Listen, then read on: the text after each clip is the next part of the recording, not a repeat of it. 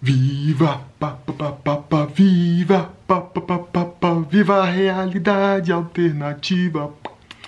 Viva, viva, viva a realidade alternativa. Fala, torcida vascaína, Felipe Tiru de volta na área para falar de mais uma vitória do nosso Vascão, mais uma classificação. Não consegui botar a musiquinha aqui hoje porque minhas filhas estão dormindo bem aqui atrás.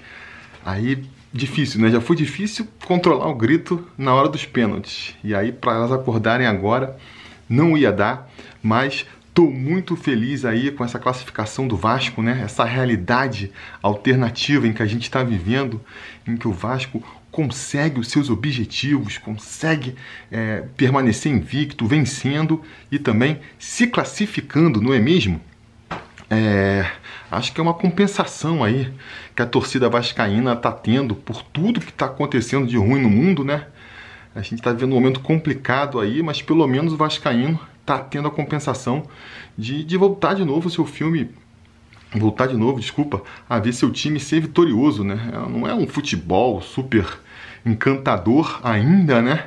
Mas o mais importante, que são as vitórias e, os, e as conquistas, isso pelo menos a gente está conseguindo, né? Estou conversando aqui bem pertinho da câmera para ver se o som é, fica legal, mesmo com eu aí tentando falar um pouquinho mais baixo. Mas, enfim, né? É, é isso. O meu a minha versão que eu trouxe da realidade alternativa para assistir o jogo comigo. Muita gente pediu para ir lá participar aqui desse pós-jogo, né? Não consegui, saiu correndo, pelado, quando descobriu que nessa realidade, é, além do Vasco vencer em, em, sequência, ainda tem a Henrique, gol de Henrique, ainda existe gol de Henrique, né?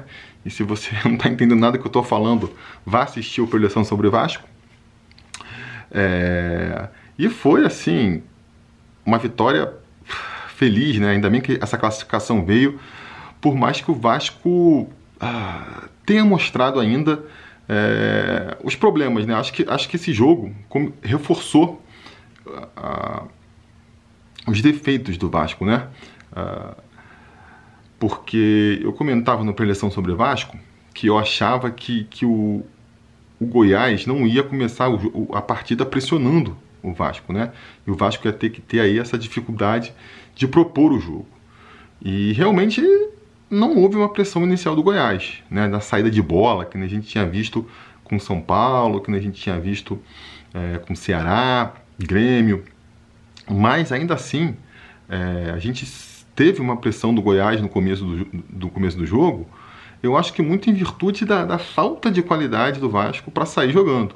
O Goiás não marcou em cima o Vasco, entendeu? Mas o Vasco, sem meio campo, com os nossos atacantes sem conseguir entrar no jogo também, cedia a bola o tempo todo para o Goiás, a ponto de a gente mais uma vez ter que ver o Vasco sendo completamente dominado nos primeiros 10 minutos de jogo. Né?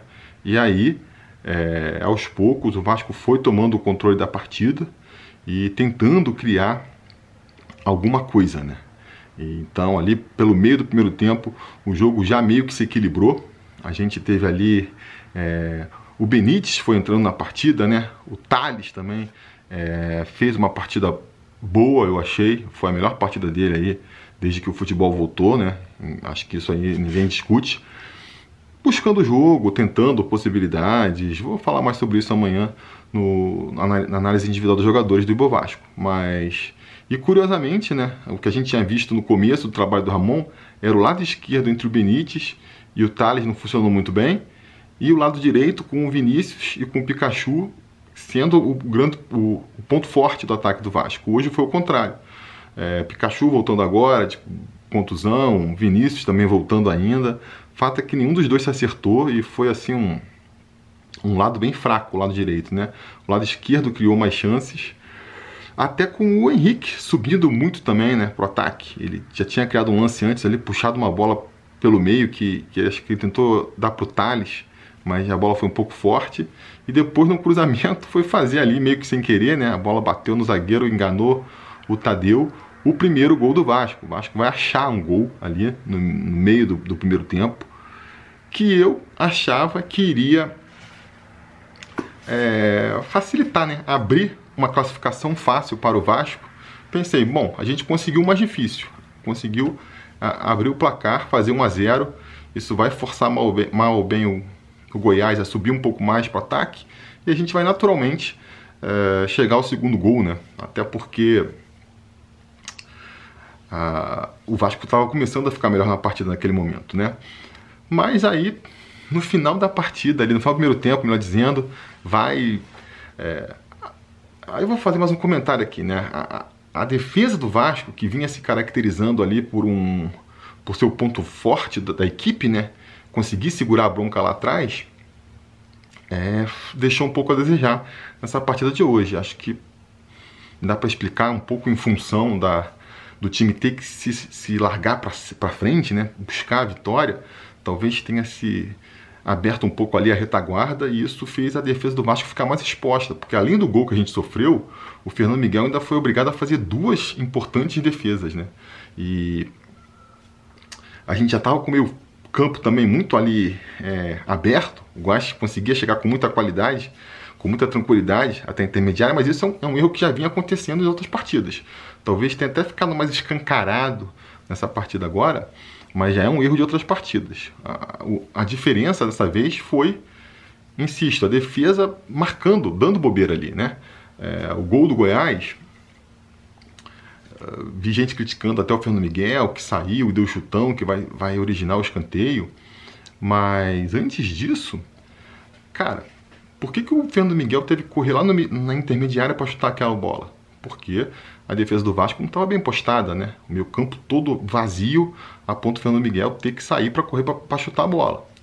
Depois, quando o cara pega a bola na intermediária e vem conduzindo ela, no lance que vai dar o escanteio, também ninguém para combater ele ali. Já dava para ter voltado alguém, né? E aí na hora do escanteio, a gente poderia até é, falar que, que o Vasco sofreu um gol de escanteio porque a, a, defesa do Vasco é baixa, o time do Vasco é baixa, mas porra, a bola caiu no pé do Thales Magno, né? A bola passou pela área inteira, passou pela cabeça ali dos nossos três zagueiros, ninguém conseguiu cortar, foi bater no pé do Thales Magno, cair para trás e, e aí o, a lei do ex prevaleceu e o Vaz foi fazer ali o gol do empate. Mas, pô, falha da defesa gigantesca, né? De posicionamento. Depois no segundo tempo, vai ter uma defesa lá do Fernando Miguel que também foi a mesma coisa, cara. A bola passa pela área toda para sobrar no pé do, acho que foi o Rafael Moura que bateu, né? Para ele defender. Então, assim, erro de posicionamento, né? E aí é ali a nossa linha defensiva que vinha sendo impecável, falhando algumas vezes nesse jogo. Enfim, um a um, que merda, o que vai acontecer? Mas aí no segundo tempo, o Ramon ele conseguiu ali conversar com o time, o time voltou melhor, né? O Thales voltou jogando bem, é, o Andrei parece que acordou um pouco mais, e a gente conseguiu chegar rapidamente ao, ao 2 a 1 né?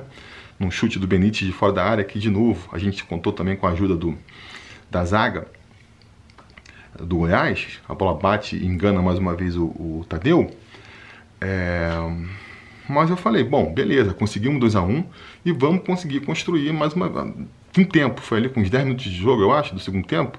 Temos aí 40 minutos para construir, achar mais um golzinho e garantir essa classificação ainda no tempo normal. E aí, eu acho que mais uma, mais uma vez não, acho que o Ramon errou, né? O Ramon errou uh, na, na, mudança. Não entendi por que, que ele resolveu tirar o Thales para botar o Bruno César, sabe? O Thales vinha fazendo a melhor partida dele, que não falei, vinha sendo uma opção interessante ali pela esquerda. É, não estava sendo decisivo, mas, cara, assim, estava fazendo a melhor partida, poderia vir a ser decisivo, né? É, para que tirar ele? Aí ah, pode ser porque tem que poupar, que está desgastado lá. Já tinha essa recomendação, não sei se é isso, né? Vamos ver aí depois é, nos comentários pós-jogo, na, na, coletiva, se existe uma explicação desse tipo. Mas mesmo que seja, ah, então tem que tirar, porque senão, se não precisasse, se não tivesse essa justificativa, podia tirar o Felipe Baixo que estava pior, podia tirar o, o próprio Vinícius que estava pior, sabe? É, Pikachu não sei se é o caso, porque não tinha muito quem botar, mas tinha outras opções de substituição para tentar mudar o time. E se tivesse que tirar o Thales, ah, não tem que tirar o Thales, porque ele vai, vai, vai se contundir, é uma questão aqui de fisiologia. Então era melhor ter botado outro jogador, sabe? Porque botar o Bruno César para jogar lá pela esquerda, ele bagunçou o time do Vasco inteiro, né? Aí o Benítez foi para direita, o Vinícius foi para esquerda, o time perdeu velocidade, porque você já tem um Felipe Bastos que é mais lento e bota o Bruno César. Nem acho que o Bruno César entrou mal, não. Mas, mas ele bagunçou o time com essa arrumação. Aí o Vasco vai perder muito do, do ímpeto do jogo que ele tinha começado bem, né?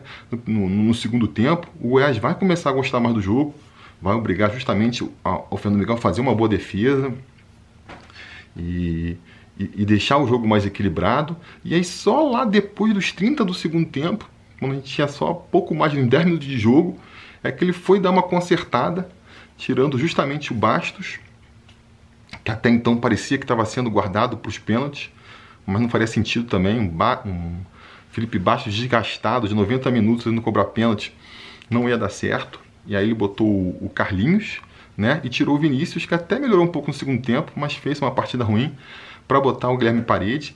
E aí o Vasco recuperou um pouco do jogo ali, né? Da velocidade, da. E da inteligência também, né? Enfim, criou algumas chances interessantes é, voltou a ser melhor na partida, eu acho. Mas pouco tempo, né? Acho que o Ramon poderia, se ele tivesse trocado as, as substituições, ter ali os 15 minutos do, do, do, segundo tempo, entrado com o Carlinhos e com o Parede no lugar do Vinícius e do Felipe Bastos e deixar para entrar com o Bruno César só faltando ali uns 10 minutos para ser mais um cobrador de pênalti, eu acho que talvez a gente nem precisasse ir para a cobrança de pênaltis. E depois da cobrança de pênaltis, errou mais uma vez, né? A botar o Pikachu para bater o pênalti. Todo mundo estava vendo que o Pikachu ia perder aquela cobrança. Fez muito mal, voltou muito mal, parece que está fora de forma ainda, fora de ritmo. E não deu outra, né? Cobrou muito mal o pênalti também. Né? A gente viu ali o Cano, o Benítez, é, o Bruno César, cobraram muito bem, fizeram boas cobranças, mas Pikachu foi uma noite para o Pikachu esquecer, né? Felizmente, Fernando Miguel, que já vinha fazendo uma boa atuação, já fez uma boa atuação dos 90 minutos, também foi pô, fundamental na coisa de pênalti. Principalmente o, o, primeiro que ele defendeu, do, do He-Man, né? Porra, é aquela coisa que a gente sempre pede, é porque o goleiro não fica parado, sabe? Se ele tivesse caído para uns lados, a gente já está agora comentando, pô, por que ele não fica parado? O He-Man chutou no meio do gol e conseguiu fazer o gol. Pois bem, ele ficou parado e o que aconteceu? Pegou a bola. Não precisou nem pular para agarrar a bola do Rafael Moura. Conseguimos essa classificação então, foi mais sofrido do que precisava ser, mas tudo bem, tudo bem. O que está valendo é que estamos aí na segunda fase da Copa do na próxima fase da Copa do Brasil. É mais um dinheirinho no bolso, né? É, isso é importante. É mais uma adição de confiança para esse time, para o trabalho do Ramon. Acho que ele fez algumas besteiras hoje, mas, hum, mas vai ganhando confiança e experiência também, né? O importante é aprender com os erros. E estamos aí, cara. Estamos na próxima fase da Copa do Brasil. Sábado tem clássico contra o Fluminense. E aí, vou ter que procurar agora aqui o meu Felipe da realidade alternativa para ver se ele quer voltar. Quer voltar para a realidade dele ou quer ficar nessa realidade aqui onde o Vascão tá nas cabeças, não é mesmo? Diga nos comentários a opinião de vocês sobre essa partida então. É, o que vocês acharam do jogo, dos jogadores? Quer dar um pitaco aí já sobre, sobre o Ibor Vasco? Fala aí que amanhã a gente volta com o Ibor Vasco para analisar é, individualmente os jogadores e depois na sexta-feira já tem preleção, porque no sábado já tem jogo do Vascão de novo. É essa maratona, essa maratona que o Vasco está mandando muito bem, não é não? É isso que eu tinha para dizer por hoje. A gente vai falando.